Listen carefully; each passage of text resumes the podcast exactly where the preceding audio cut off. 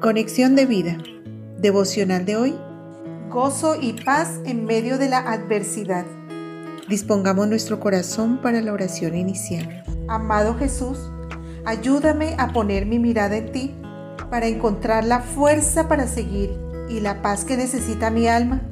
Solo tú, Espíritu Santo, entiendes mi dolor, porque moras en mí y me conoces perfectamente. Lléname sobrenaturalmente de tu gozo y paz para no caer en amargura. Que tu paz gobierne mi vida y guarde mis pensamientos, porque hoy decido confiar en ti. Amén. Ahora leamos la palabra de Dios. Romanos capítulo 15 versículo 13.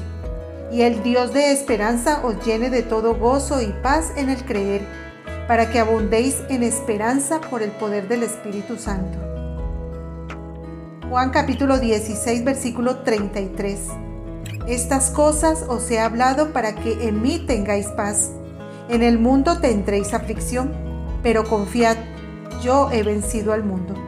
La reflexión de hoy nos dice, solo por el poder del Espíritu Santo podemos experimentar gozo y paz en medio de las adversidades. El mundo ha perdido la esperanza con tantas pruebas y tristezas que está afrontando. El gozo de muchas personas se ha apagado por el dolor, la enfermedad y la pérdida.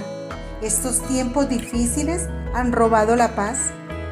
Como hijos de Dios, no podemos dejar que nuestro corazón se desanime, porque Jesús está en nosotros y nos ha dado un regalo, paz en la mente y en el corazón.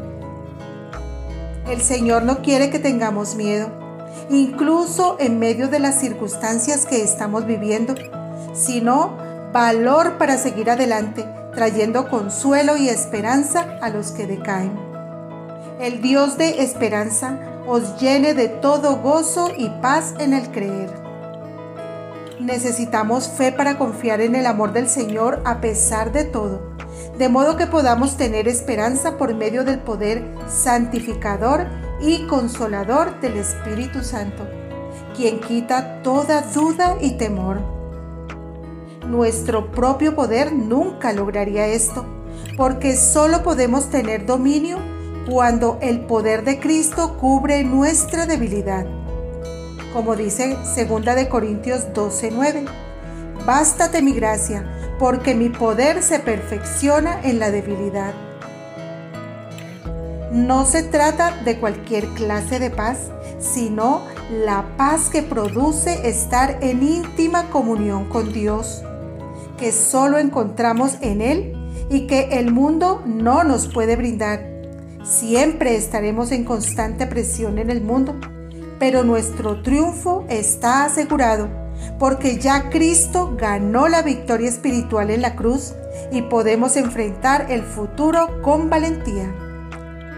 Debemos entonces animarnos porque Cristo ha vencido al mundo ante nosotros.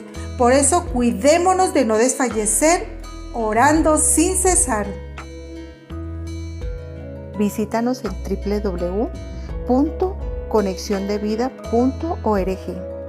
Descarga nuestras aplicaciones móviles y síguenos en nuestras redes sociales.